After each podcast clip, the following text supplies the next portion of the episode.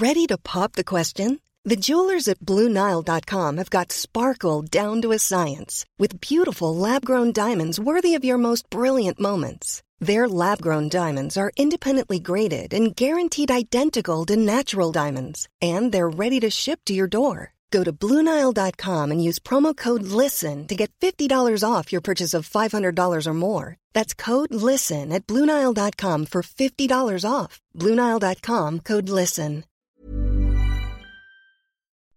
Chers auditeurs, Dear listeners, bonjour. welcome in Comme d'Archi Podcast Season 3 Saison 3 dans le monde fascinant des architectes. and in the architectural projects. Je suis Anne-Charlotte Deponte, passionnée d'architecture et docteur des universités en histoire de l'archi. I am one of the spokespersons of Anne Charlotte, who is a PhD in architecture history. Merci Thank you d'être avec moi aujourd'hui. to be with us today. Et And maintenant, now, lundi en français, place au talent. and Wednesday, let's talk projects. In English, of course.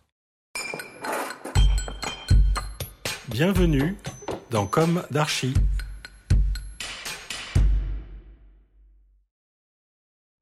Dear listeners, welcome to the first episode of our Comme d'Archi summer series on the theme Short Chronicles and Beautiful Castles. This is Esther on behalf of Anne Charlotte. I had the pleasure of writing this episode. This summer, we have chosen to offer you a walk in the heart of the castles of France, in the heart of the history, sometimes royal, of these residences, of their majestic, monumental, or even intimate architecture. Why such a subject? Because, as André Malraux said so well, the inventory of France's artistic riches has become an adventure of the mind.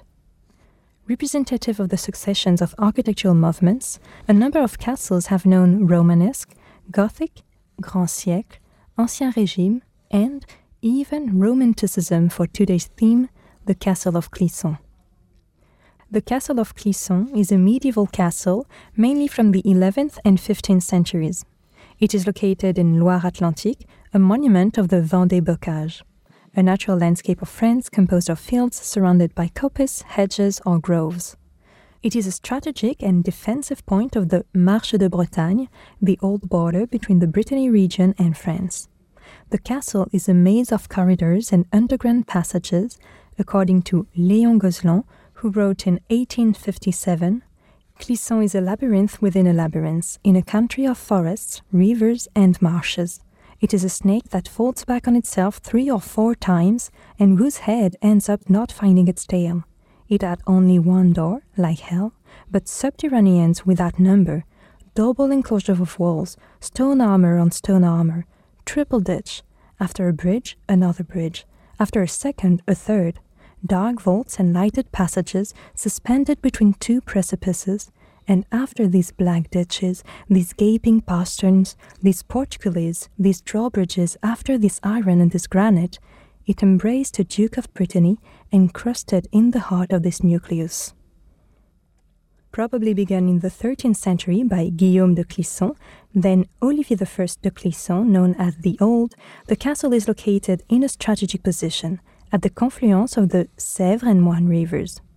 Thereafter, it was constantly enlarged and improved until the end of the 16th century. So much so that it became a jewel in the crown of French military architecture, and above all, of its evolution. It is a striking labyrinth of curtain walls, courtyards, and bastions, bristling with towers, machicolations, and barbicans, pierced with cannon ports. In the 10th century, Clisson was not much a dry hillside, an almost uncultivated valley, a few wooden towers on a rock. In the 11th century, stone replaced wood. The enclosure was reinforced by a first keep not far from the present keep. A church was also built. In the 12th and 13th centuries, the main tower with two half towers was built. The sides contained the dwellings, offices, kitchens, chapel, ducal apartments, and a large hall. Built on a rocky spur, the polygonal enclosure is protected by a double row of moats. The construction is characteristic of Romanesque fortifications. It has a square tower with a helical screw, a compound pile, and a rampant vault, arched bays, and regularly alternating courses of granite rubbles and small courses of wedges. Before reaching the Lord's residence, it is necessary to cross four bridges, some of which are movable, over deep ditches, pass through half a dozen gates, and go through three solidly defended structures. The route is winding and defensive. Later, Olivier V de Clisson had the large eastern dwelling built. It consists of three large rooms on top of each other, which can be seen on the north gable end where the floor anchors can still be seen.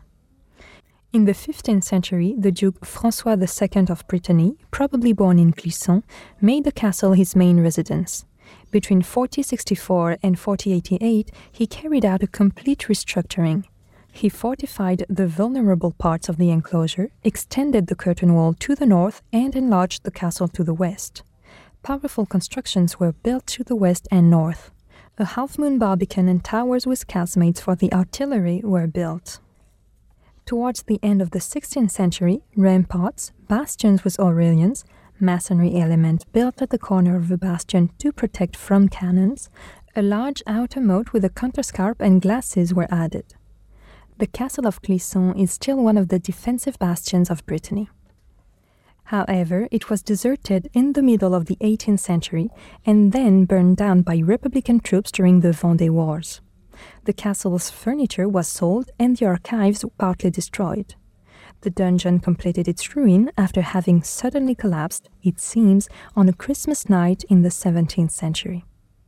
In 1807, the ruins were bought by the sculptor François Frédéric Lemot. They became a huge neo Gothic medieval folly in his estate called La Garenne Lemot. The sculptor carried out a restoration in the romantic taste of the time.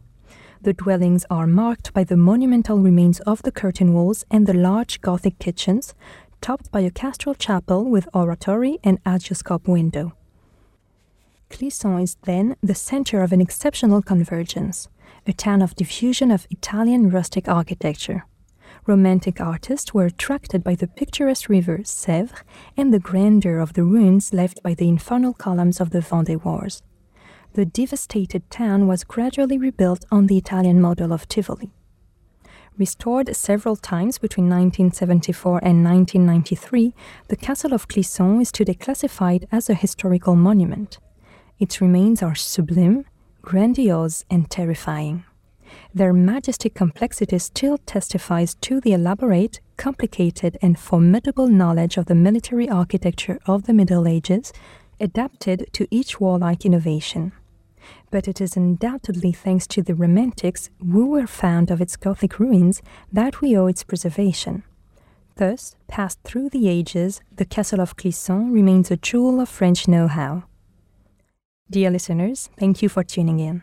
Let's meet again next week for a new Summer d'Archi in English. And until then, take care of yourselves. Goodbye.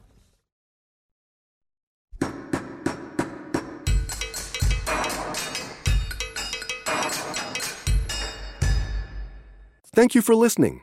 Thanks to Julien Rebours, sound engineer, who is collaborating with us today. Don't forget to tune in to our previews on Instagram at Comme Podcast. If you enjoy this podcast, don't hesitate to promote it by giving it five stars and a little comment on Apple Podcast or on your favorite podcast platform. And above all, subscribe to listen to all of our episodes for free.